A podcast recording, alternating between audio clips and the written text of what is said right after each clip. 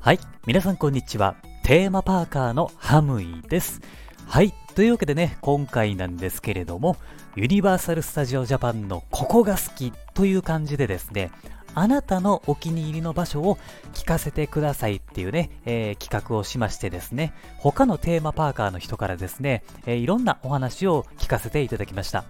今回はですね、それをお話ししてですね、で、特定の場所の豆知識もですね、お話をしようと思います。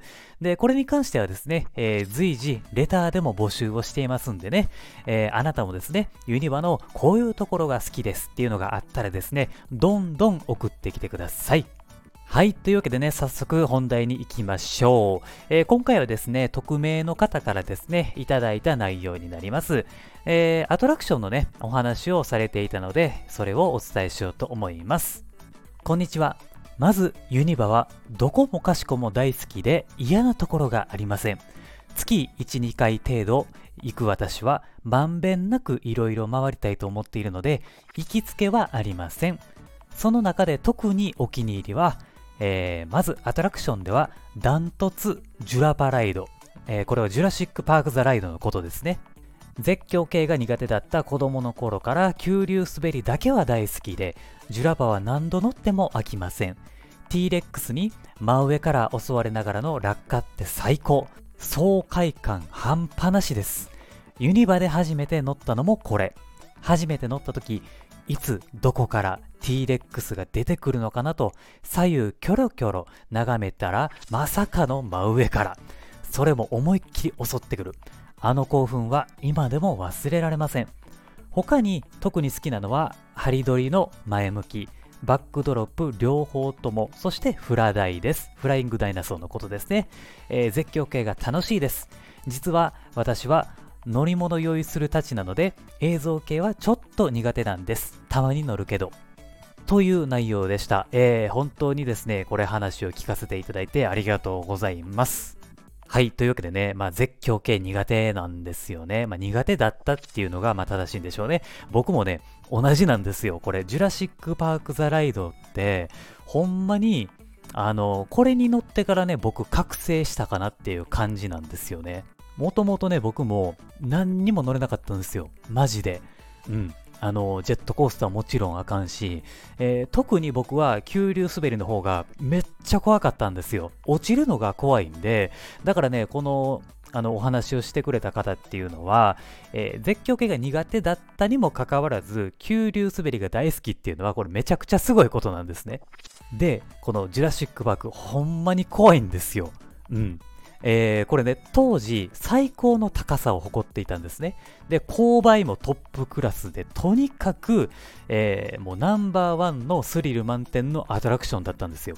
これ初めに乗った時はもう最初ティラノサウルスね、あの見てる暇もなくて、うわーっと落ちるんですよね。で、これどこまで落ちんねんっていうぐらいもう長い長いんですよ。ほんでもう最後バッシャーンってこう、こう光のね、あるところですよ。まあ、出口ですよね。そこに向かってバーンって、えー、水しぶき上げながら突っ込んでいくとこがやっぱこれ最高なんですよね。怖かったけれども、これ乗ってよかったなっていうのは、これマジで思いました。だからね、ここで、あの、乗り物の怖さを克服することができたので、もうほんまに、このジュラシック・パーク・ザ・ライドに乗ってから、僕はテーマパークのアトラクション、まあ、いわゆるその絶叫って、絶叫系っていうのは、あの、ほぼね、全部乗れるようになりましたね。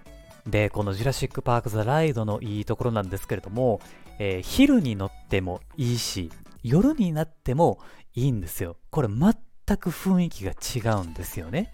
ユニバの中でもですね、えー、スリルとストーリーを味わえる贅沢なアトラクションになってるんですよ。だから、これね、あの、まだ乗ってない人は乗ってくださいっていう風に言いたいんですけれども、えー、なんとですね、これ、もう休止になってるんですよ。2025年までですよ。ね、これすごいですよね。2025年まで休止になってるんで、しばらくですね、これはもう乗れないようになってるんです。非常に残念ですね。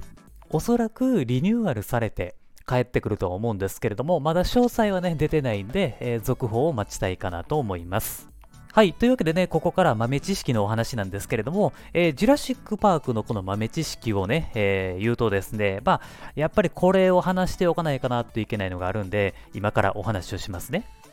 それはですね、ジュラシックパークのアーチですね。まあ、アーチっていうのは、なんていうのかな、あの、ジュラシックパークって書かれたあの門があるじゃないですか。上に炎が、えー、まあ、灯っているあの門みたいな、あれが、まあ、アーチって言うんですよ。あれね、っていうかね、あの、フライングダイナソーができてから安全のためにネットがかけられてしまったんですよね。これね、フライングダイナソーができる前ってあれなかったんですよ。だから、できる前の方が、えっ、ー、とね、見栄えはすごいかっこよかったんですけれども、今行くとネットだらけになってるんで、めっちゃかっこ悪いんですよね。これはね、個人的にちょっと嫌やなと思ってたんですよね。まあ、それはさておきですね、えー、ここに関する豆知識なんですけれども、えー、このアーチなんですけれども、実はですね、これ映画のセットのレプリカなんですよ。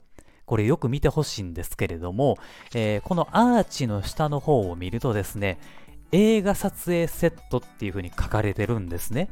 よくですね、これ見落としがちなんですけれども、もしね、このくぐる時があったらですよ、アーチをくぐる時があったらですね、ちょっと立ち止まって、えー、この書かれてるね、プレートを見てほしいんですね。まずそれが一つ目なんですよ。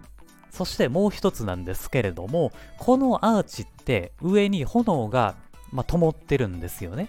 で、この、えー、炎なんですけれども、最初に火をつけたのが、まあ、炎をつけたのが、えー、誰だと思いますか？そうなんですよ。これですね、実はスティーブン・スピルバーグだと言われているんですね。はい。これ、ジュラシック・パークと監督ですね。はい。そういう風に言われています。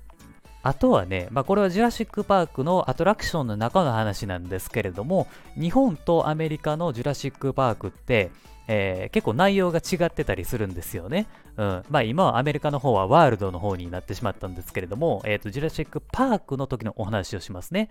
やっぱりアメリカの方が演出はやっぱすごいんですよ。例えば、ジュラシック・パークの車、まあ、ジープとかですよね。あれが、えー、落ちてきたり、えー、ティラノサウルスが出てくる回数とかも違ってくるんですよ。こういうところも違ってたりするんですね。まあ、やっぱり演出に関しては日本よりもアメリカの方が、えー、すごいんですよ。って言ったところでですね、えー、今回の豆知識は終わろうかなと思います。はい。というわけでね、今回なんですけれども、ユニバーサル・スタジオ・ジャパンのここが好きというテーマで、えー、お話をさせていただきました。冒頭でも言ったんですけれども、えー、ユニバのこういうところが好きですよっていうのがね、もしあればですね、えー、レター、いつでもね、これ募集していますんで、もしよかったらどんどん送ってきてください。えー、そしてですね、この番組ではですね、テーマパークに関連する情報を発信していきますので、えもしよかったらラジオのフォローもお願いします。はい、というわけで今回は以上です。聞いてくださってありがとうございました。また次回の番組でお会いしましょう。それでは、Have a good day!